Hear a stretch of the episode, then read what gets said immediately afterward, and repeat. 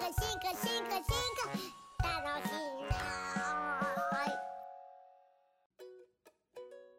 すごい進化ラジオは Spotify 独占配信でお送りしております。前回に引き続き前のウルド幸太郎さんをゲストに迎えております。よろしくお願いします。よろしくお願いいたします。えっと今回はですねいよいよアフリカのお話をですね聞きたいなと思ってるんですけど、はい。その前野さんが今この着ているユニフォームですかね、はいこれななんなん？えっとですね、本い日はつも着てますよね。いや、あの普段着ではなくて清掃戦いの場にお着ていく自分のなまあ本当の衣装清清掃なんですけどもこれはモーリタニアの民族衣装のダラーというものでしてはあ、まあ、現地の方にいただいたもので自分はこう講演会なんか行く時はまあこれを着ていくんですけども、まあ、本当にこう一枚布を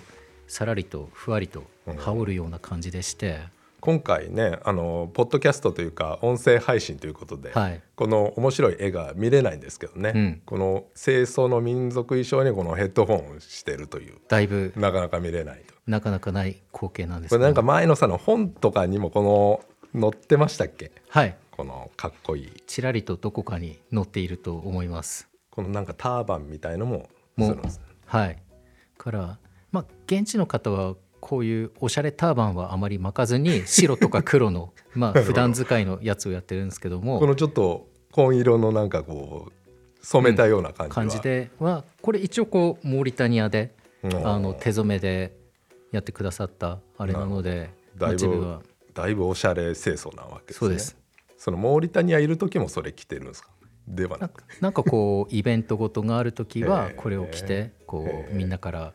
お祝いされたりとかやっております。そのだからアフリカの中でもモーリタニアで調査されてたと思うんですけど、はい。普通に日本に暮らししてたらもうモーリタニアがうん。もうどこなのか何なのかわからないんで、はい。ざっなんかアフリカの形ってこうな何に例えられるんですかね？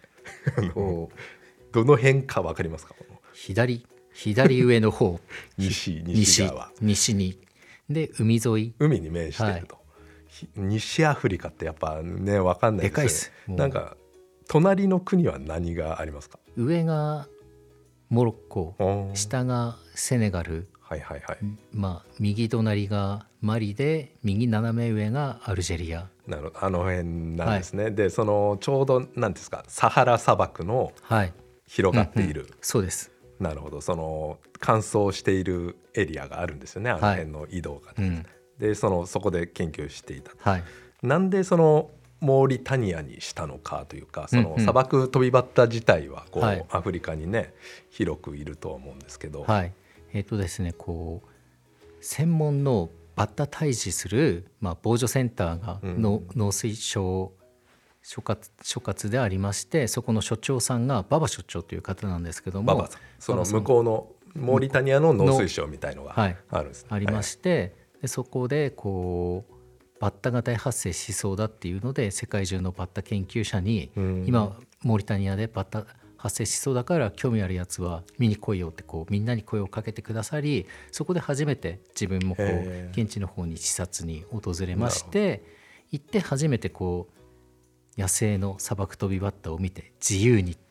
お舞っているバッタを見てなるほど。いやこれは来たいぜっていうので日本学術振興会のはい。海外特別研究員という2年間のまあ研究助成支援制度を利用してなるほど。モリタニアの方に渡りました。まあ、いわゆるポスドクというかねこうはい大学院で博士号を取った後の、はい。その、うん。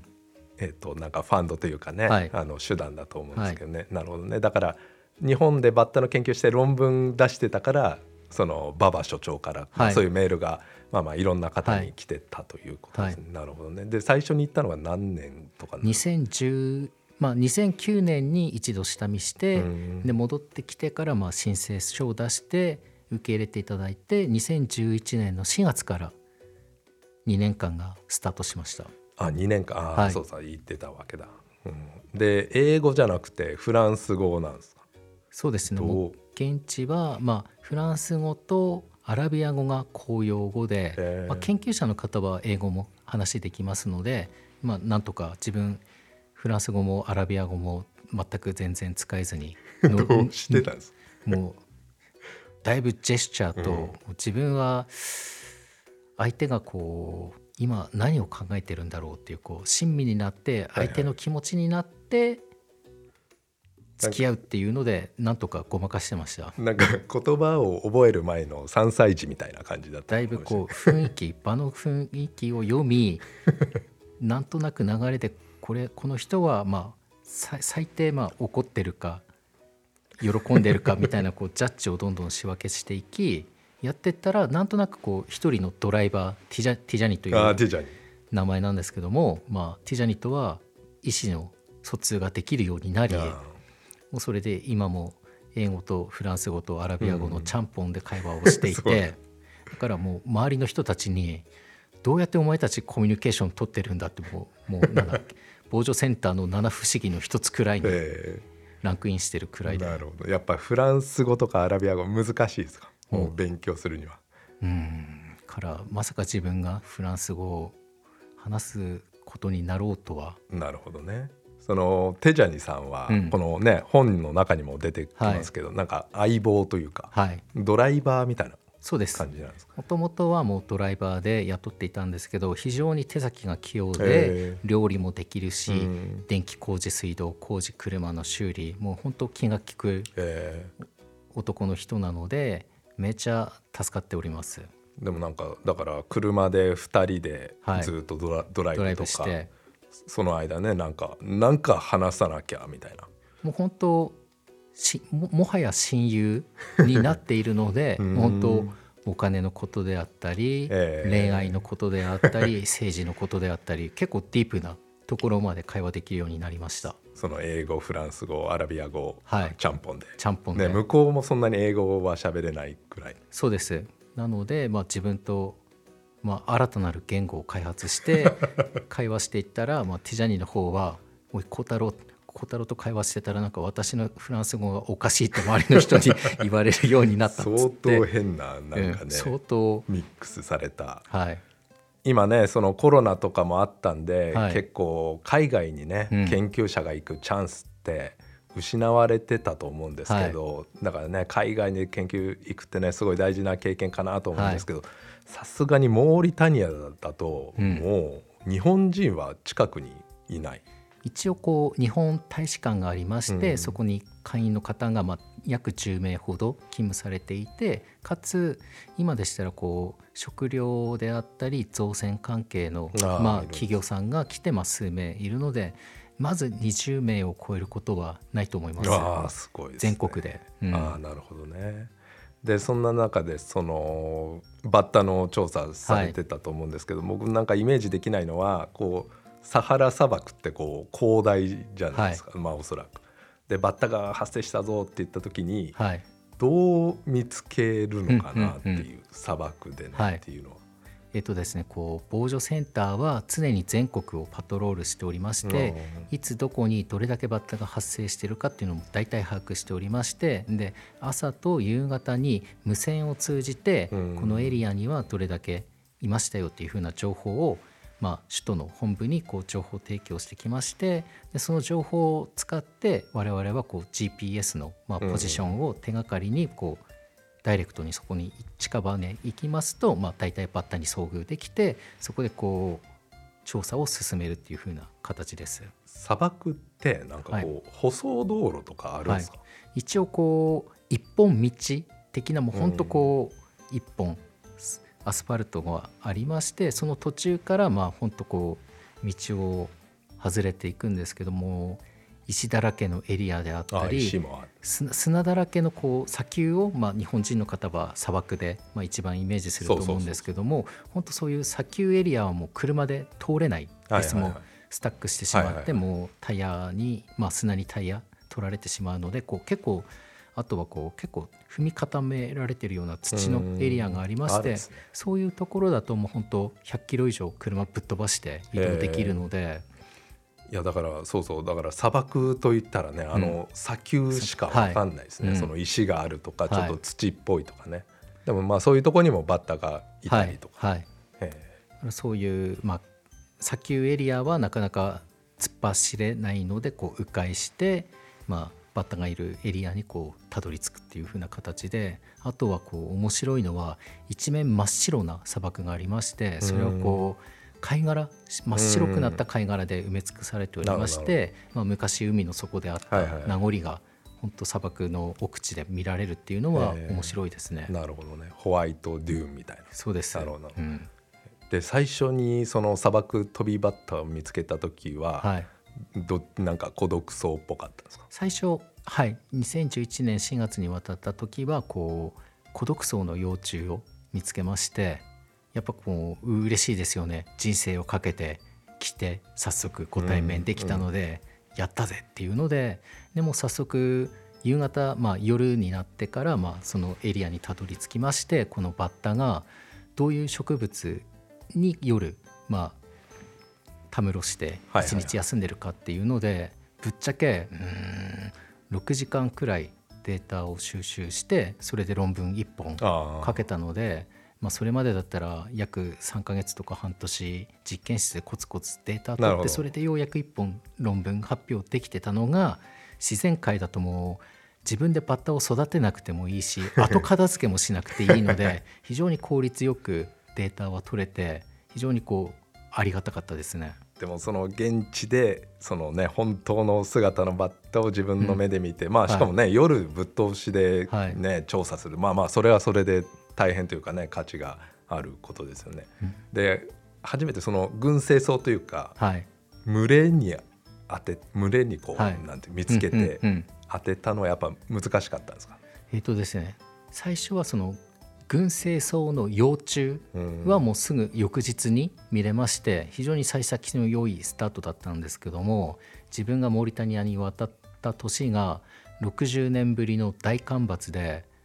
バッタいなくなってしまいましてあいや俺はバッタを研究するためにアフリカ来たのにバッタいないっていうのは全く想定してなくーて。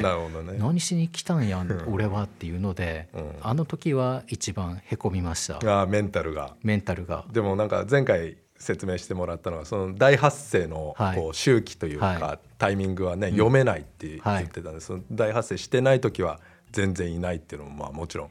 普通にありありえるあり得る話だったんですけどもただ何も60年ぶりの大干ばつが俺の1年目に当たらなくても ええやんっていうので、なるほどね。それはもう非常に当たりが悪いというか、運ねそのが悪い。ポスドクの2年は動かせないですもんね。動かせないのなで台無し台無しと言ったらまあ切ないですけどでも本も当調査してる虫がいなかったらねうん、何にもどうしようもない。何やってたんですかその間は、まあ、別の虫ゴミ虫魂っていうのがおりまして それをこうちょろっと研究して。か本に書いてありましたね。そうです。そのあそういうやっぱバッタがいないからっていうのもあったんですね。そうです。いやでも不屈ですね。でもこのなんか前野さんのこの新書になんかあこれですよね。やっぱこのバッタに何襲われているというか。はい。これはやっぱ感動したんですか？このバッタの大群に自分はこう小さい頃に読んだ科学雑誌でこう観光客緑色の服着てた女性がバッタに襲われて服を食べられてしまったっていう記述を見て いいなって自分も食べられたいなっていうので。まずその服食べられたのは本当なんですか？おそらくガチガチなんじゃないかなとは思います。ただまあ、残念ながら自分一応緑色の全身タイツ持ってったんですけどもスルーされてしスまいルーされた残念。止まってはくれないですか？全く止まってもくれずうわーでもにこれすごいな。惜しかった。いや僕だからあのアラスカで活躍してたあの写真家の星野道夫さんとか大好きで、はい。あのカリブーが大移動するじゃないですか、うんうんうん。で星野道夫がこうポツンってアラスカの大平原に立っててでこうカリブーがこう何万頭ってこう。過ぎ去っていくけど、まあ、カリブーはその人間なんか無視してうんうん。こう通り過ぎていくけど、それのアフリカのバッタバージョンみたいな。で結構人間を無視していくんですね。でもこのほんま大発生のこの移動やっぱそこをこういろんな GPS とかのデータを使って、その探り当ててようやく行けたっていう、はい。本当こう遠くから成虫の群れがこう飛んで近づいてくる時は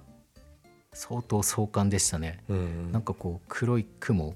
なんかこう遠くでもぞもぞもぞしているなと思って徐々に近づいてきたらもうバッタがヒュンヒュンヒュンヒュンってこう通り過ぎていきでもそれが 1, 1時間近く続いたのでかなりの数のもう数えることもできないほどの数のバッタがはあ。飛び去っていったので非常に壮観でした。じゃあなんかその黒い雲みたいなもやもやっとしたのが見えてる時に緑タイツに着替えてみたいでもうスタンバイしてタンバイして。行ったんですけども残念ながら 完全スルーされて。でティジャニに写真いつも撮ってもらってるんですかはい。ティジャニはどんな感じなんですか？もうこういうことする孝太郎はこんな感じなんだろうなっていうのがもからもうなんていうんですかねネタとかギャグとかじゃなくてあなんか孝太郎動きやすい服着たのかなんか 緑色だなっていうので特にこうツッコミとかもなくただ、なぜ急にその服を着始めたんだっていうこう素朴な疑問は抱いていたようです。なんかこの日本人っていうかこの前野さんのねこのネタセンスがねモーリタニア人に伝わるのかっていう話もうんありますもんね。なるほどね。でその時は、はいもうなんかデータとかは取れないみたいな感じもうどうしようもない感じ。いやえーとですねその時は夜のこうどういう植物に泊まるかっていうのでまあは一応こうネタをする時はある程度データを取った上であもうさすが。ネタをネネタに発するので最初からこう受け狙いでいくわけではなくて任務を全うした上でさすが。おまけタイムでなるほど。ネタをやっぱじゃ。あ研究がプライオリティ。プライオリティあります。もちろんそうですね。はい、だまあこれ知らないでしょうね。この本読んだ人はね、うんもうネタには知ってんのかっていう感じしましたけどね。はいなるほど。それ研究その夜はじゃあ飛んではないんだ。夜は植物に泊まって、まあ、特にこう砂漠ですとよ夜間は非常に気温が下がりますのでバッタ。は体温がこう21度以上じゃなければこう羽を羽ばたくことがはいはいできないため、まあ、寒い夜は大きい植物、まあ、大きい植物の上におりますと地表を徘徊するこう天敵の類から逃れられるからなるべく大きい植物にとどまっているんじゃないかなとは考えております。なるほど。ああそうですね。だから砂漠だからその朝昼晩の寒暖差が激しい激しいですね。昼間はもうめっちゃ暑いんですか？昼間もまあ季節によってだいぶ違うんですけども9月8月9月なんかはもう45度超えるのでうんもうドライヤーの熱風をうん浴びせられてるようなところでで自分なんかはこうサハラ砂漠で1週間野宿しなければいけないのでえエアコンもないところでそんな激アツなんですけどただあの湿度が低いのでうん。日本だったらおそらく耐えられないと思うんですけども向こうはこう非常にこうカラッとしてるのでうん。こうペットボトルの水を体になすりつけるとこう気化熱でスーッとえー。クールダウンできるのでそれで暑い時間帯は乗り越えで夜になると結構冷え込む。冷え込むので、まあ、夕方くらいになるとまあ自分は日が暮れてくると一度こう顔の顔を水洗いしてそのうん。なんだ日焼け止めとかクリームとかこうもろもろのああそういうのやってる。ケアをした後でもう あの1枚のそのギャツギャツビーってあのなんつうんですかね、はいはい。アルコールがついててこうフレッシュのフレッシュなはいあのハンドなんていうかね。タタオルというタオルみたいな使い捨ての、使い捨てのあれでこう体をくまなくもう本当真っ白いやつが抹茶色になるくらい、まあ天井を全うさせてそのからまあ1枚服着て夜に備えます。そのギャツビーは日本から持ってったわけですね。持って行ってもう自分としてはもう本当1枚のシャワーとして水の貴重なところではそれでも一生懸命。そうですよね。いや1週間いやその野宿してたんですね。だからテントとか張ってそうです。で料理はティジャニーが作ってくれて、はい。い、ややっぱねそう確かに風呂とかもないしうね、ん、からまあ幸い向こうの人たちはそこまでなんつうんですかねううちのメンバーは綺麗好きではないので、まあ、お互い小汚くなっても特に文句を言うことはなく ありがたかったです。ね。いやすごいな。だからやっぱ体張ってるというかね人生かけてますよね。なんか楽しかった思い出ありますか？やっぱりこうバッタの新しい素顔を見れたりあとこう正直自分はこう生態学をほとんど学ばずにアフリカの方に渡ってしまいもう本当手探りで研究していたのでやっぱりいまいち段取りが悪かったりいまいちだったんですけども幸いあの京都大学の白尾プロジェクトに採用されまして、京都大学の昆虫生態学研究室我々の、僕の出身のはい、はい。研究室松浦健二教授に引き受けていただきそこで2年間しかいられなかったんですけどもそこでこう松浦先生が率いて、まあ、どういった研究を進めていくかっていう姿を見ることができて正直自分の中でめちゃ力が湧いてきてあ研究とはこうやってしていくものだっていうので非常に感化されましてそこからまたモーリタニアに戻ったら今まで見えていなかったいろいろな景色であったり出来事現象に気づくようになっていやー本当にありがたかったです。なるほどね松浦さんはそのシロアリの研究で有名ですけどやっぱ実験とかすごい上手ですよね。はいなんかでまあ徹底してますよね。はいなるほどねそういう研究者としてのなんかこうスキルみたいな、はい情熱みたいのをこう京都で少しもらってまたアフリカ行ったみたいな。形ですね。もう本当自分の研究人生がらりと変わるほどの力を授けていただきもうそれが今もこう研究したくてたまらないというかこの今までできなかったことができるようになった喜びを感じながら砂漠を歩いております。いいですね。でこのごめんなさい最後にお聞きしたいのが、この前のウルド幸太郎さんのこのウルドなんですけども、はい。これはなんなんて言ったらいいんです？かこのミドルネームではいやミドルネームにはい、なりましてこれはモーリタニアのこう何々の子孫っていう意味でして、うん。かなりの人々がウルドを名乗っているんですけども、そうですはい、だからなんか最近のなそのまた次のエピソードはい。で詳しく伺いたいんですけど、最近の論文見たらウルド2人くらいいましたよね。そうです。ウルドウルドになってましたね。そうです。かなりのウルド率で。そうなんです。でそれもこう自分が現地で馬場所長とお話ししている時に、はい。こう自分はバッタ研究に人生を捧げるつもりですといったところをこうおおよく言ったお前はモーリタニアン侍だウルドを名乗るがよいと言ってウルドをいただきで正直自分この現地語も喋れてなくて、なかなかこう研究本当にしに来たのかってこう疑わしい目がもしかしたら皆さん持ってたかもしれないですけどもやっぱり日本から来た研究者がうん。現地のミドルネームを使っても解明していくっていうので、あこいつは本気でバッタの研究する気だぜっていうのでそこでようやくこう受け入れていただいた気はします。その馬場所長が授けてくれた、はい。えマジで名前本名ウルドなんですか？現地の人たちは、まあ、ウルドで自分は戸籍上はまだ前の幸太郎なんですけど、はい研究者はこうニックネームはいはいそうです。を使えるので,、まあ、途中からウルドを名乗るようにしました。論文とか論文とか、ねこういう特にああと自分はこうバッタ研究するがあまりこう無収入になってしまって、うん。うんやっぱり人々に興味を持ってもらいたいっていうので、はいはい。まあ、トリッキーな技なんですけど自分の名前で前のウルド幸太郎っつったら「えウルドって何?」っていうのでこういろんな人から質問を